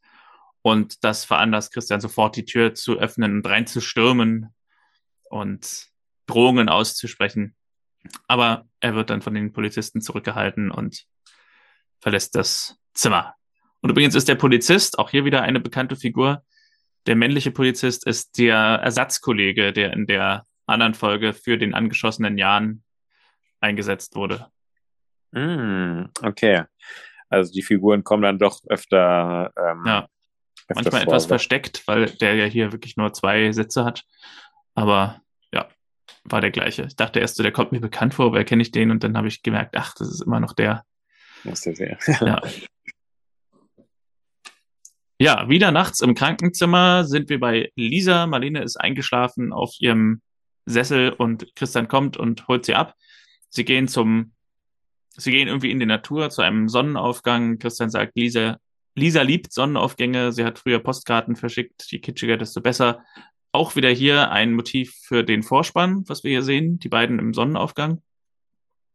Und er erzählt davon, dass, wie es früher war, als Lisa noch ein Kind war, dass sie gesungen haben und hat dann einen Einfall, was sie als nächstes tun könnten, um Lisa es schöner zu machen. Und ganz besonders in die Ohren gefallen, also nicht ins Auge gefallen, sondern ins Ohr gefallen, ist mir hier die Formulierung, wir sind da gestanden, die für mich ja sehr süddeutsch klingt. Auch da würde ich wieder in Zweifel ziehen, dass ein Berliner so reden würde und auch ein Eisenacher nicht. Aber okay. wir sind da gestanden. Wir sind, ja, stimmt, das klingt irgendwie eher süddeutsch. Ähm, ja. ja, hier werden, hier werden die verschiedensten Regionen Dialekte bedient. Also Johannes ist auf einmal Berliner und ja, Christian ist auf einmal Baden-Württemberg oder Bayern. Oder genau. Ja, jedenfalls, sie haben einen Einfall und äh, wir sehen danach, wie Christian eine Kassette einsteckt, wo Lisa und Christian gemeinsam drauf gesungen haben. Irgendwie ein Lied, was ich mir leider jetzt nicht aufgeschrieben habe ganz auffällig fanden wir, dass die Kassette ungefähr drei Sekunden spielt und er dann alleine weiter singt. Und wir haben so ein bisschen überlegt, ob das eventuell GEMA-Gründe hat, weil alles unter zehn Sekunden kostet keine GEMA. Äh, und wenn er es singt, dann ist es vielleicht das Zitat, fällt vielleicht unter das Zitatrecht. Aber wer weiß. Ja. Wir, wir, haben das sehr nüchtern betrachtet, wie du merkst, diese Szene. Ja, äh, äh, äh, aber interessante Feststellung, weil man dann immer so versteht, was hinter so einer Szene läuft. Weil ich habe dann noch gedacht, ob man das nicht auffälliger noch ähm, äh, oder länger äh, laufen lassen könnte oder so. Aber ähm, ja, ja, das klingt, klingt plausibel, muss ich sagen. Ja, ja. Pivi Johannes kommen dazu und auch Marlene und von der Musik und dem Gesang und der Szenerie übermannt muss Christian den Raum verlassen. Und als er draußen ist, schlägt Lisa die Augen auf und Pivi holt Christian wieder rein und es gibt die große Aufwachszene. Jetzt passiert sozusagen das, was die ganze Folge ja über erahnbar war, vor allem auch durch den Titel Alles wird gut. Also es war ja wichtig, dass es hier mit einem also es gibt, gibt jetzt bestimmt Serien, die mit einem Cliffhanger arbeiten würden. Ich habe neulich auch eine Serie angeguckt, wo, die, wo es sozusagen das Ende der Staffel so war, dass die Tochter in Lebensgefahr war und es dann hieß, okay, es wird, ist sehr wahrscheinlich, dass Hirnschäden bleiben. Also wo dann ähm, quasi so zur zweiten Staffel, falls eine kommt, irgendwie so ein Bogen gespannt wurde und hier, äh, aber zum Glück weiß man ja auch so ein bisschen, dass es gut ausgehen wird und das tut es und ähm, was ich vorhin noch sagen wollte, ähm, ganz zu Beginn, jetzt kann ich es halt erklären, ist, ist, der Sachverhalt löst sich ja nicht komplett auf. Also weil ähm, Krankheiten und sowas, die es ja, die ja, die es ja gibt in, de, rund um die Familie, ähm, ach so, vielleicht sollten wir ganz, sollten wir ganz kurz noch das Ende erzählen, dann, dann, ja, dann kann ja, ich es äh, sagen. Äh, ich hätte übrigens schön gefunden, wenn Lisa aufwacht und noch so einen Satz sagt wie, ich bin erwacht oder so. Ja, stimmt. Also, wir sind am Familientisch. Es gibt Torte. Auf der Torte steht, ich musste zurückspulen, um das zu sehen. Willkommen im Leben, Lisa. Äh, ist ja noch keine HD-Sendung, da kann man es nicht ganz so gut lesen. Da musste ich also nochmal zurückspulen. Ja, Piwi sagt, die Nachbarn wissen noch nicht genau, wohin mit dem Hasen, ob er eventuell bleiben kann. Äh, Lisa sagt, Henry könnte auch eventuell bleiben. Ja, und Christian sagt, wird es nicht langsam ein bisschen eng hier im Haus? Aber Inge und Johannes enthüllen, dass sie ja erstmal jetzt mit dem Postschiff zum Nordkap fahren und so lange ihre Zimmer zur Verfügung stehen. Christian fragt Marlene, was ihre Pläne sind. Marlene sagt, alles soll einfach so bleiben, wie es ist. Und Pivi hat den letzten Satz der Staffel. In Familie Kleist bleibt nie was, wie es ist. Und genau das passt auch zu dem, was du eben gesagt hast, so ein bisschen. Es ist eben kein Cliffhanger. Im Grunde genommen könnte die Serie auch hier enden. Also, wenn das eine Staffel nur gegeben hätte, wäre das ein guter Abschluss der Serie so. Es bleibt so ein bisschen offen, was in der Zukunft passiert, aber Pivi sagt so ein bisschen, hier passiert eh immer was. Also, man könnte sie jetzt auch so wieder verlassen, diese Familie, den, den Blick auf diese Familie und das, man, man wüsste, es wäre irgendwas los. Genau, also ich finde, und er, äh, er schafft es ja wirklich auch hier äh, auf, auf charmante Art zusammenzufassen, was die ganze Zeit so los war ähm, weil ähm, eigentlich ist das ja auch ein relativ untypischer Wün also ja, manche Leute wünschen sich, dass es bleibt so, wie es ist, aber es ist für eine Serie ein relativ untypischer Wunsch oder zumindest einer, der nichts Gutes verheißt. Und ähm, äh, ähm, hier schafft es Bibi halt wirklich sehr gut, ähm, irgendwie nochmal das alles, was sozusagen eine Rolle gespielt hat. Also wir haben ja jetzt auch hier wieder mit Lisa eine ganz nahe Angehörige von Christian, seine Tochter, die in Lebensgefahr ist. Also alle sind mal irgendwie in Lebensgefahr und ähm, der, oder in großer Gefahr und und auch schon der Austauschschüler, der einen Tag da ist, den, der ist auch schon in großer Gefahr. Also es passiert einfach wahnsinnig viel Trubel und ähm, genau, Pipi fasst das, fasst das schön zusammen. Äh, zwei Beobachtungen. Erste, also für Henry muss das wirklich ein sehr extremer Austausch sein, gleich am ersten Abend angegriffen werden und dann ist seine Austauschschülerin äh, äh die gesamte Zeit im Koma. Also einen schlimmeren Anfang kann man sich ja schwer vorstellen. Und ähm, zweiter Punkt, was ich noch sagen wollte, ist, ich war halt gespannt, was passiert nach der Überführung der Täter. Und das wird ja so ein bisschen offen gelassen. Mhm. Ähm, also Christian kriegt so einen Wutanfall, aber ob die jetzt dann nochmal, also das kann ja, das wird ja noch zu unangenehmen Situationen führen, also Aussage im Gericht etc. Mhm. Und ähm, es war halt sowas, es ist nichts, wo, wo, wo, wo man sich entschuldigen kann und danach ist alles wieder gut. So, aber so ein bisschen bleibt das Böse dadurch noch so äh, äh, vorhanden. Das wird dann jetzt nach und nach verschwinden, wahrscheinlich in den kommenden Staffeln und keine Rolle mehr spielen. Aber das ist sowas, wo ähm, wo sie es nicht ganz aufgelöst haben bis zum Ende. Du meinst das Böse, welche, von wem? ne, die, die Nazis, die dann halt sozusagen so gefährlich ja. waren, dass das sozusagen nicht, es gibt jetzt nicht so von wegen, ja, äh, Remanka hat dafür gesorgt, dass ähm, äh, äh, hat genügend Zeugen jetzt äh, ausfindig gemacht und jetzt ähm, wurden die zu 20 Jahren in der Gitter äh, ja. äh, verurteilt mit anschließender Sicherheitsverwahrung und ähm, was weiß ich nicht alles. Ähm, und da, wo klar ist, ja, das Böse ist weggesperrt, sondern es bleibt so ein bisschen, Verstehe. die bleiben irgendwie noch so da. Ja. 20 Jahre meinst du, wegen sowas? Äh, nee, da würde mir jetzt jeder, alle Leute, die ja Ahnung haben, also es gibt äh, 20 Jahre sowieso äh, eine sehr, nee, nein, nein, nein. Äh, wenn ich jetzt mal kurz überlegen müsste, die haben ja den Hund auf ihn losgelassen, müsste man jetzt wieder sehr im Einzelfall überlegen, aber ich meine, am Ende ist es, glaube ich, bleibt es ja bei einer schweren Körperverletzung. Man könnte natürlich Beleidigung. Über, äh, Beleidigung fällt mir so ein bisschen hinten weg, aber ähm, man könnte über einen versuchten Mord nachdenken. Ähm, so an, an, an Lisa sozusagen durch diesen Schlag. Mhm. Ah, ähm, naja, äh, klar, sie können ganz theoretisch lebenslang äh, ins Gefängnis halte ich für sehr, sehr unwahrscheinlich. Ähm, okay. Lässt sich echt schwer sagen. Äh, ich nehme auch mal an, dass die ein gutes Vorstrafenregister haben. Ja, ja. Ja, es ist es wird nicht so richtig gezeigt, ob die überführt sind dadurch, dass er sie genau. identifiziert hat.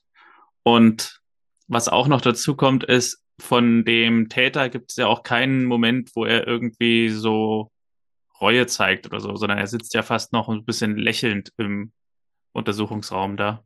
Ganz genau. Ja. Genau. Das bleibt offen. Aber ansonsten äh, geht's gut aus. So, ja, das ja. kann man festhalten. Ja, dann äh, ganz kurzer Rückblick, erste Staffel. Was ist dein, was ist dein, dein, ach so, oder sollen wir zuerst den Dahlmann machen? Äh, nee, ja, doch, den Dahlmann. Martin, was ist denn dein Sushi Lushi Dahlmann? Wo sind wir denn eigentlich hier? Warum, äh, was darf man überhaupt noch in Deutschland sagen? Mein letzter Dahlmann für diese Staffel geht an zwei Menschen, äh, deren Namen dir vielleicht jetzt nicht sagen, aber sie heißen Fritz Blechschmidt und Matthias Obergarz. Und diese beiden Männer sind die Verantwortlichen für den Ton dieser Folge. Und der Moment, für den sie den Dahlmann kriegen, spielt sich ab bei dem Timecode 12 Minuten und drei Sekunden ungefähr. Vielleicht auch ein bisschen früher. Das ist die Szene, in der die Schlägerei stattfindet. Und Lisa wird gegen den Pfahl geschubst. Und als ihr Kopf an der Laternenstange Kontakt hat, gibt es ein dermaßen dämliches Dong Geräusch. Mm, ja. Das ist überhaupt nicht ernst zu nehmen. Diese ganze Folge basiert auf diesem Ereignis. Und der, das Geräusch ist im Grunde eins wie bei Bugs Bunny im Zeichentrickfilm. Und dafür kriegen Okay. Fritz Blechschmidt und Matthias Obergarz den Dahlmann-Preis von mir. Okay, das heißt jetzt ist nicht nur der die die die Acts äh, sind äh, Teil, sondern auch die Crew äh, wird äh, schon kritisch beäugt. Okay, interessant. Gucke ich mir gleich nochmal an. Habe ich äh, ist mir nicht äh, nicht so aufgefallen. Also es Ähm, wäre im Grunde nur so ein Level darunter, wenn so ein asiatischer Shaolin-Gong ertönen würde.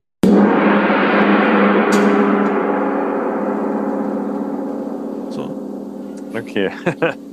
ja, ich weiß nicht, hast du mal, hast du diesen Mannschaftsfilm, hast du doch auch mal geguckt äh, von, Ja. von der deutschen Nationalmannschaft.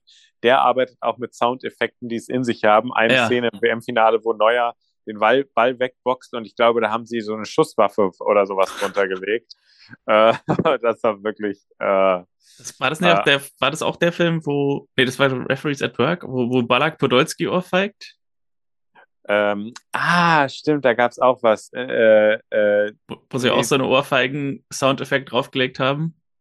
Äh, äh, das kann sein. Also Balak Podolski war, war in einem anderen Spiel, aber es gab auch da so eine Rudelbildung bei dem, bei dem Deutschland-Spanien-Spiel. ich weiß es gerade nicht genau. Ja. Nicht im Kopf. Aber okay, das heißt, die beiden haben sich den äh, durch diese Sound äh, Ja, durch die Arbeit an ihrem Ton. äh, verdient. Okay, bei mir ist es Henry. Ähm, eigentlich müsste es Gregor sein für seine dumme Aussage hier, wenn du nicht da wärst, dann, äh, dann wäre das lieber Ja. nicht passiert. Aber der Satz ist sozusagen bei mir so unter der Gürtellinie, dass er nicht in so eine lustige Kategorie Genau. passt. Genauso wie die Schläger, die ihn irgendwie Schokocroissant nennen oder so. Ganz genau. Das Ja. ist irgendwie so, das ist sowas von, das, das, das, das äh, kann man gar nicht in so eine Kategorie packen. Ja. Ähm, und äh, bei mir ist äh, äh, Henry mit dem sehr unpassenden Satz am Anfang, ähm, äh, wo er sagt, alle sind nett, sogar Frau Holstein. äh, und das, obwohl sie Lehrerin ist. Und äh, das äh, finde ich sozusagen für, für ähm, äh, es ist kein besonders dramatischer Satz, aber irgendwie so hervorzuheben, dass eine Person trotz ihres Berufs ja eigentlich ein netter Mensch ist, wenn man so ganz neu in so eine Familie reinkommt, ähm, dass sozusagen klar ist, so, ja, die sehe ich eigentlich ja so ein bisschen kritischer wegen ihres Berufs. Ähm, äh, Lehrer sein ist jetzt kein äh, äh, sozial verwerflicher Beruf. Ähm, und äh, den Satz fand ich irgendwie, äh, wo ich so dachte, also als erst nur, als er sagte, sogar Frau Holstein, dann dachte ich, irgendwie, irgendwie passt das hier nicht. Also da sollte er sich Ah. vielleicht so ein bisschen zurückhalten. Ja, der Satz war mir cool. aufgefallen. Sehr witzig. Damit ist die Liste der Dahlmanns für Staffel 1 vollständig. Ich glaube, der Gewinner ist Johannes. Mhm. Ähm, du hast Johannes zweimal gewählt. Ich hatte Johannes quasi auch zweimal. Ähm, ansonsten hatte ich noch zweimal Inge. Wir hatten beide einmal Hans Tromberger, also den Double Dahlmann in Folge 9. Wir hatten auch beide mehrfach, äh, nee, wir hatten beide auch Christian. Also du hattest in Folge 4 Christian und in Folge 12 und ich hatte ihn in Folge 10. Dann gewinnt vielleicht sogar Christian. Oha, unerwartet. Ja. Ich werde das demnächst nochmal zusammenstellen und in der nächsten Folge mal präsentieren, wer den Platin Dahlmann für Staffel 1 gewonnen hat.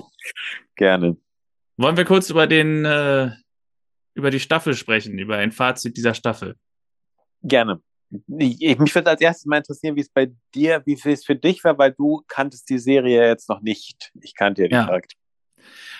Also, für, ich fand vor allem interessant, an mir selbst zu beobachten, wie als jemand, der wirklich wenig deutsche Filme, deutsche Serien guckt, eine Gewöhnung stattfand an den anderen Ton.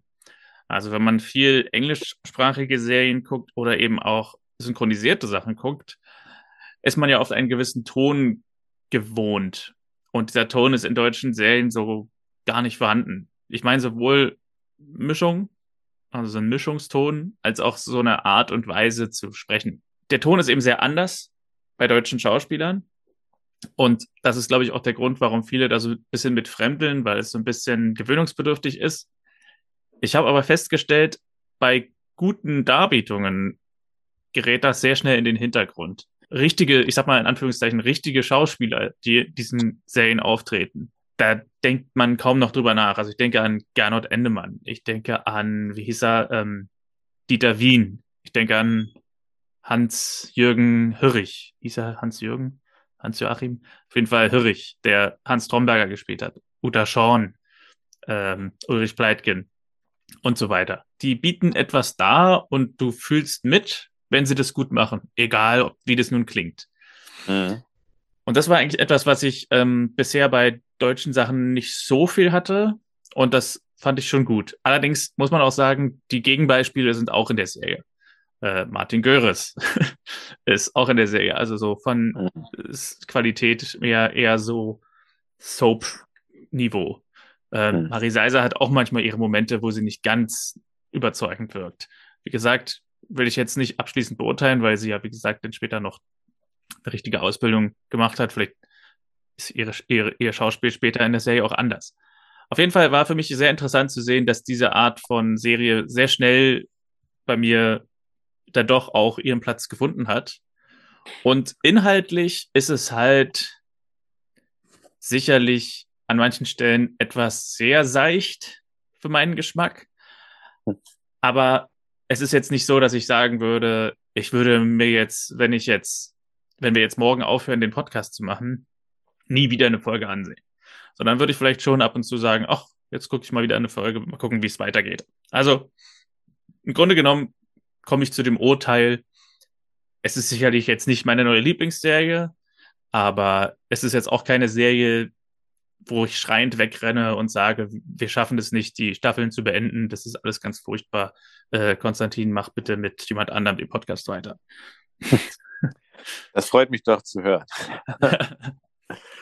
ähm, ja, okay. Das ist eher genau das, du hast mehr so den, den Blick von einem, der es halt vorher auch noch nicht kannte und deswegen neu bewertet und ja. du hast ja wirklich wahnsinnig viele Vergleiche, die du, äh, oder ja, sagt man Referenzen oder so. Also auf jeden Fall kannst du ähm, äh, sehr gut auch eher, wie man jetzt auch sieht, sozusagen auch schon die Länder und das alles sozusagen miteinander mal so in, in Bezug ja. zueinander ziehen. Ähm, ich habe es natürlich irgendwie als jemand, der, der viel deutsches Fernsehen guckt, der viel öffentlich-rechtliches Fernsehen guckt, der auch gerne mal sowas Seichtes guckt und vor allem der jetzt hier die Serie ja schon äh, kennt. Also ich kenne sie ja ab huh, Staffel 6 oder sowas oder 5, also ab der Folge 5, 5. Also es gibt dann so, so einen kleinen Teil, den ich ähm, äh, schon ein bisschen, ein bisschen geguckt habe, aber auf jeden Fall so ab 65 oder so kenne ich es. Und für mich war es natürlich schon interessant, ähm, wie hat sich das eigentlich alles zueinander entwickelt. Ich wusste zum Beispiel nie so ganz, ähm, wer wer eigentlich, ähm, äh, wie eigentlich Inges Verhältnis zu der zu der Familie ist, wie die dazu gekommen ist. Und es mhm. ist auch später so, dass es dann heißt, und wer ist Inge bei euch? Also wenn jetzt neue Leute zur Familie kommen oder die kennenlernen, und dann heißt es, ah, das ist so ein bisschen kompliziert. Dadurch hat man es nie so richtig erfahren. Ähm, und ähm, äh, von daher, ja, ich habe meine Freude. Ähm, äh, du hast recht, manchmal seicht, schauspielerisch manchmal besser, manchmal schlechter. Ich habe auch das Gefühl, bei ein paar Leuten, die wachsen noch stärker, also vielleicht auch bei, bei, bei Francis Fulton Smith, dass der noch stärker, ähm, also der wächst auch in der Rolle, habe ich so das mhm. Gefühl. Und ähm, also auch im Vergleich so zu später. Und ähm, ja, ich, ich freue mich natürlich in erster Linie, dass ich einen äh, guten äh, mit ähm, äh, Gucker habe und mit Anal Analytiker habe von dieser, von dieser Serie und dass wir das jetzt hier so mal äh, besprochen und durchgeguckt haben und, ähm, und machen und, und weiterverfolgen. Ja, und deswegen machen wir Staffel 2 ja auch, weil äh, wir haben nicht vor aufzuhören. Genau, es geht weiter. Und die nächste Episode ist also Episode 201, Familienglück. Dies ist eine FSK 6 Episode und die Beschreibung bei Amazon liest sich wie folgt. Nachdem Marlene bei Christian eingezogen ist, hört dieser vor lauter Glück schon die Hochzeitsglocken läuten. Doch für Marlene ist das Familienleben eine große Herausforderung. Na, ja. da ist doch wieder äh, viel, viel Trouble ähm, angesagt. Ich bin ähm, gespannt, ob wir neue Figuren sehen in Staffel 2, die dabei bleiben. Ja, ähm, und auch auf die, die vielleicht neu dazukommen. Also weil ich genau. habe natürlich noch später ein paar kennengelernt, ähm, wo ich dann denke, ah, wann kommen die denn mal? Und ähm, ja, äh, also ich freue mich drauf. Was ich hier auf jeden Fall schon mal sehe, wenn ich den Cast von Staffel äh, von Folge 201 aufrufe, ist, dass die Schauspielerin Verena Klein einen Auftritt hat, die ja dann später mit, oder vielleicht zu dieser Zeit schon mit Francis Fulton Smith verheiratet ist oder war. Und das ist natürlich besonders lustig, weil ja auch die Rolle Verena Klein in der Serie dabei ist. Also wir haben quasi eine Rolle Verena Klein und eine Schauspielerin Verena Klein. Ah, okay. ja, äh, irgend, äh, da gab es plötzlich so, äh, es, es wurde real, die, die, Ja. die, die Figur. In Stell dir mal vor, du bist irgendwie Schauspieler und kommst ans Set und dann heißt es, ach Mensch, du heißt Konstantin Streter, ist ja lustig. Eine unserer Rollen heißt auch Konstantin Streter. Aber du spielst einen Max Feld. ja. ja, und äh, vielleicht ist es gewollt gewesen, dass Francis Fulton Smith. Gibt es nicht immer diese Schauspielstühle oder sowas, wo dann immer der Name hinten drauf klebt? Stimmt, ja. dass, dass er sich dann, da weiß er auch nicht, so, äh, sind, ist, das jetzt, ist das jetzt die Figur oder ist das der Schauspieler, genau. Schauspielerin? Ja. In Ordnung, dann würde ich sagen, wir beenden Folge 13 und damit auch Staffel 1. Und ich glaube, es ist eine ungerade Zahl, eine ungerade Episode. Daher musst du wieder die schöne Abmoderation machen. Also, ich habe ja heute Nacht gut geschlafen. Äh, na, nee, äh, nein. So, ich mache jetzt die, die Abmoderation. Ja, ähm, ja, also ich freue mich auf Staffel 2, freue mich auf alles, was, äh, was da kommt und was wir da zu analysieren haben und wünsche bis dahin allen, die uns ähm, gefolgt sind, alles, alles Gute, beste Gesundheit und bis zum nächsten Mal. Perfekt. Yes. Es hat doch mal geklappt.